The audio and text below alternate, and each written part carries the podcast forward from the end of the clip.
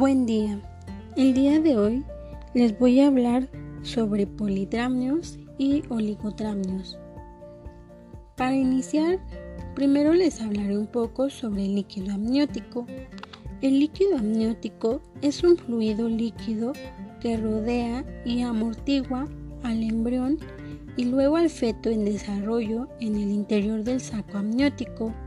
De igual manera, este líquido le permite al feto moverse dentro de la pared del útero sin que las paredes se ajusten demasiado al cuerpo del bebé, además de que le proporciona una sustentación hidráulica. A las dos semanas después de la fertilización, el saco amniótico crece y comienza a llenarse. Principalmente se llena de agua, Posteriormente, tras la evolución del embarazo, este líquido ya no tiene solo agua, sino que paulatinamente y al principio por filtración de la circulación materna y posteriormente por la circulación fetal, el líquido aumenta su densidad con proteínas, carbohidratos, lípidos, fosfolípidos, urea y electrolitos, los cuales contribuyen al desarrollo del feto. Sin embargo, en los últimos estados de gestación, la mayor parte de este líquido amniótico está compuesta por orina del feto. En resumen, este líquido amniótico se produce principalmente por la madre hasta las 17 semanas de gestación y posteriormente por el feto. Al final de la gestación, el volumen mayor del líquido corresponde a orina fetal, como ya se mencionó, y este líquido amniótico alcanza su volumen máximo aproximadamente a las 34 semanas de embarazo, que en promedio son 800 mililitros. Este líquido amniótico es muy importante ya que le proporciona al bebé una temperatura estable además de que le permite tener una libre circulación del primordio del aparato respiratorio, lo que es necesario para el desarrollo y la maduración de los pulmones. otra parte importante es que la mayor parte de este líquido pulmonar no llega al espacio amniótico, sino que es deglutido por el feto, por lo que forma parte de la circulación fetal. Tanto la diuresis como la deglución aumentan hasta la semana 40 para disminuir de forma moderada y progresivamente. Una vez ya mencionado esto, eh, la cantidad de este líquido amniótico normal durante el embarazo, pues como ya se mencionó, este volumen aumenta desde el principio hasta el final de la gestación por lo que se modifica desde 50 mililitros en la semana 12 hasta 500 mililitros en la semana 22 y en la semana 34 mil mililitros. Posteriormente a la semana 40 disminuye a 600 mililitros. Estos valores son promedios y son eh, de promedios de un embarazo pues normal. Eh, algunos autores mencionan que la alteración en la hidratación materna en casos extremos modifica el volumen de este líquido amniótico. Lo mismo ocurre con la homeostasis de la hidratación fetal, ya que los fetos con exceso de agua pueden transferirlo al líquido amniótico y al contrario, los deshidratados absorben más agua y reducen la producción por vasoconstricción. Eh, bueno, en el volumen del líquido amniótico, este puede ser ya sea, bueno, las patologías que se desarrollan por disminución es oligodramnios y en este el volumen es menor a 500 mililitros. En dado caso de que sea por un aumento, se denomina polidramnios y el volumen es mayor a 1500 mililitros. Esta valoración suele realizarse entre la semana 32 y 36 del embarazo mediante una ecografía. Bueno, una vez que ya se mencionó esto, ahora sí les voy a hablar de manera específica de cada de cada uno de estos de estas patologías y bueno voy a iniciar con lo que es el polidramnios bueno, y como ya se mencionó, en esta hay un volumen mayor de 1500 mililitros. Esta afección tiene un cuadro que se caracteriza por el aumento de la cantidad de este líquido amniótico, incluso pudiendo ser mayor a, 200, a 2000 mililitros al término del embarazo. La etiología eh, se debe a la alteración de una o varias de las fuentes de producción de líquido amniótico. Eh, frecuentemente se asocia con malformaciones del feto en un 50.9%, entre las que se ocupa el primer lugar la anencefalia y la espina bífida. De igual manera se asocia con un 30% en pacientes diabéticas que desarrollan polidramnios y en un 12% en embarazos múltiples se, dice que también ocurre esta complicación. Y bueno, el cuadro clínico de, de esta complicación puede ser crónica cuando el aumento del volumen es de manera gradual y agudo. Eh, este cuadro clínico consiste en el aumento del tamaño del abdomen y del contenido uterino mayor que al correspondiente al tiempo de, una menorrea. Eh, bueno, también consiste de manera considerable en el aumento del peso corporal de la paciente y de igual manera hay una dificultad para percibir con claridad las partes fetales en la palpación abdominal por la sobredistensión que tiene el útero. De igual manera, la mujer o la madre puede presentar una sensación de renitencia y peloteo del feto dentro de la cavidad uterina, incluso puede tener presencia o puede haber dificultad para auscultar la frecuencia cardíaca fetal. También se presenta una irritabilidad acentuada del miometrio durante la palpación y hay una mayor frecuencia de situaciones y actitudes anormales del producto, así como un, un mayor riesgo de que se presente un trabajo de parto pues prematuro.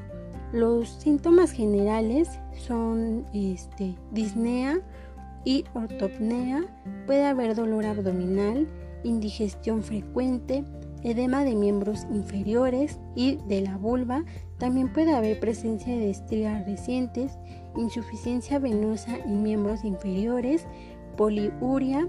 Y bueno, el diagnóstico se basa fundamentalmente en todos los datos que ya se mencionaron en el cuadro clínico y si se llega a realizar un estudio radiológico eh, se observa un menor contraste del esqueleto fetal a los rayos X y de igual manera se presenta una mayor separación de las partes fetales al contorno uterino, lo que puede dar la impresión de que se trate de una placa eh, velada de un útero de tamaño mayor que el correspondiente a la menorrea. Eh, los rayos X también pueden eh, descartar algunas anormalidades en el feto en esta etapa como es la anencefalia. Y esta, en esta se aprecia la ausencia del macizo óseo del cráneo y también puede eh, descartarse o detectarse hidrocefalia en la que hay un aumento del tamaño del polo cefálico en donde se observan los huesos craneales adelgazados y separados, lo que da lugar a fontanelas amplias. En estos ambos métodos permiten descartar la existencia de un embarazo múltiple que igual pudiera confundir el diagnóstico de polidramnios.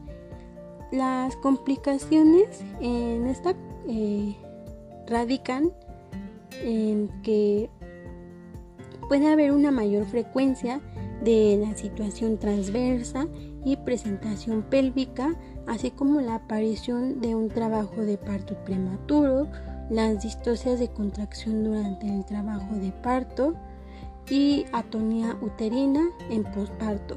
Además puede que se presente en mayor frecuencia una ruptura prematura de membranas y bueno, también se puede presentar un prolapso del cordón umbilical y también hay posibilidades de que ocurra un desprendimiento prematuro de la placenta si hay descompresión por salida brusca de este líquido amniótico. No se conoce un tratamiento específico ni las medidas que se tienen que llevar a cabo para prevenir esta complicación, por lo que se recomiendan como medidas paliativas un reposo en cama, la administración de diuréticos, que la mujer lleve una dieta hiposódica y la aplicación de sedantes durante el trabajo de parto. De igual manera se recomienda o se puede llegar a practicar una punción intraamniótica para descomprimir de manera lenta el útero y drenar el líquido amniótico a través de un catéter de polietileno y bueno no se debe de extraer más de 500 mililitros por hora ya que este procedimiento pudiera desencadenar el trabajo de parto. de alguna manera es conveniente el empleo de la oxitocina para evitar los trastornos de contractilidad uterina durante el trabajo de parto y el puerperio inmediato. Los cuidados de enfermería que se le van a brindar a una paciente con polidramnios son los siguientes. Eh, como primer punto, es necesario indicarle a la paciente o ministrarle los diuréticos y llevar a cabo todo, todas las intervenciones encaminadas a, a, la, a la prevención de alguna reacción adversa, por lo que se le tiene que preguntar si es alérgica a algún medicamento y de igual manera se tiene que favorecer al reposo.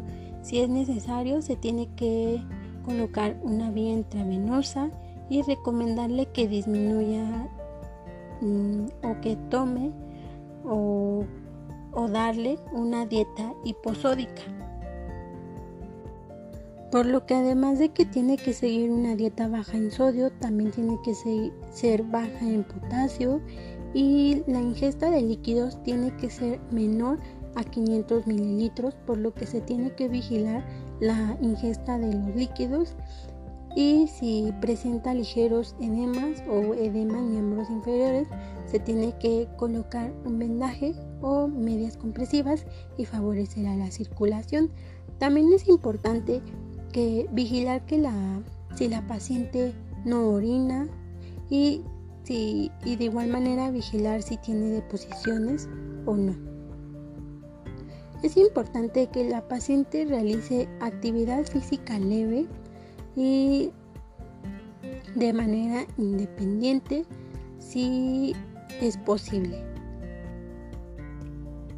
Esto sería todo de la complicación de polidramios y ahora voy a continuar a hablarles un poco más sobre oligodramnios. Recordemos que el oligodramnios es un volumen menor a 500 mililitros de líquido amniótico. Y esta puede ocurrir en cualquier momento del embarazo y si su presentación es, es precoz, eh, resulta ser más grave y puede condicionar adherencias entre la piel del feto y el amnios que pueden llegar a producir deformaciones o abortos. La etiología de esta complicación aún es desconocida, pero algunos autores mencionan que hay relación con la atresia del aparato urinario fetal, la atresia u obstrucción en algún sitio del aparato digestivo o alguna otra patología fetal.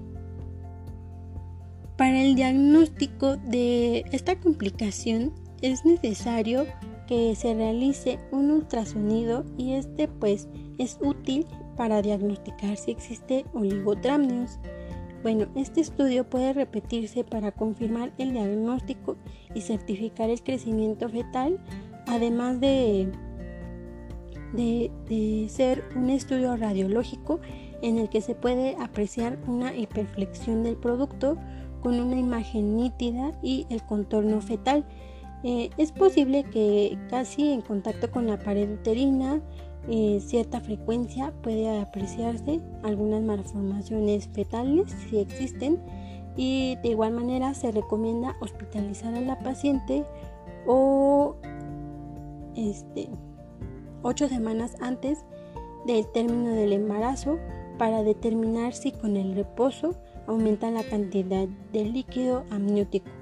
Las complicaciones que se presentan de manera más común son las malformaciones fetales, un trabajo de parto prematuro, un trabajo de parto prolongado e hipoxia fetal intraparto. El, tratamiento para oligodramnios eh, bueno, este tratamiento es de evolución ya que se tiene que estar realizando una ecografía seriada para determinar y monitorear el crecimiento fetal, así como realizar una prueba sin estrés o el perfil biofísico.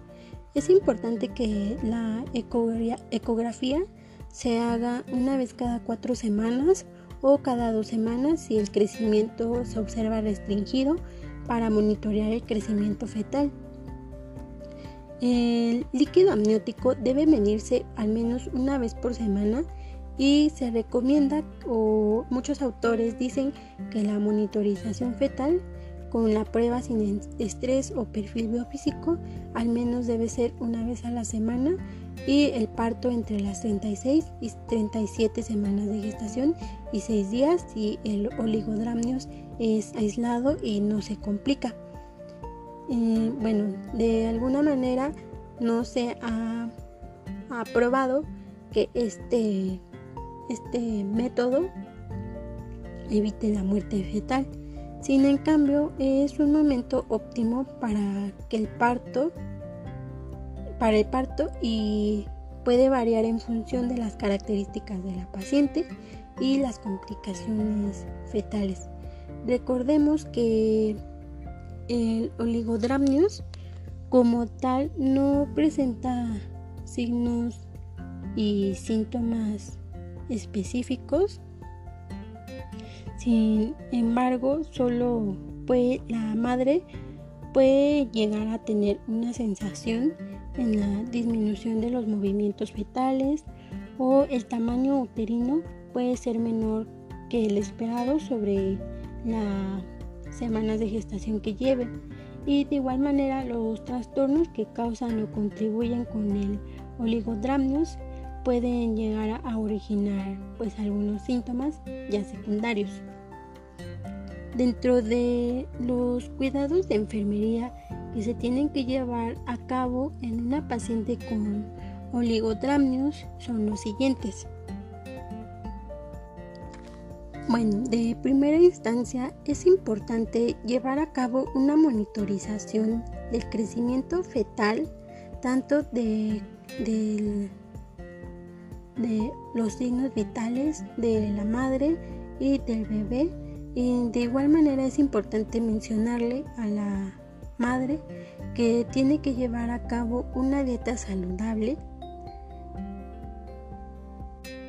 De igual si requiere eh, tomar algún eh, suplemento alimenticio, de igual manera se tiene que propiciar a que lo haga y la actividad física tiene que ser moderada conforme la, la tolere.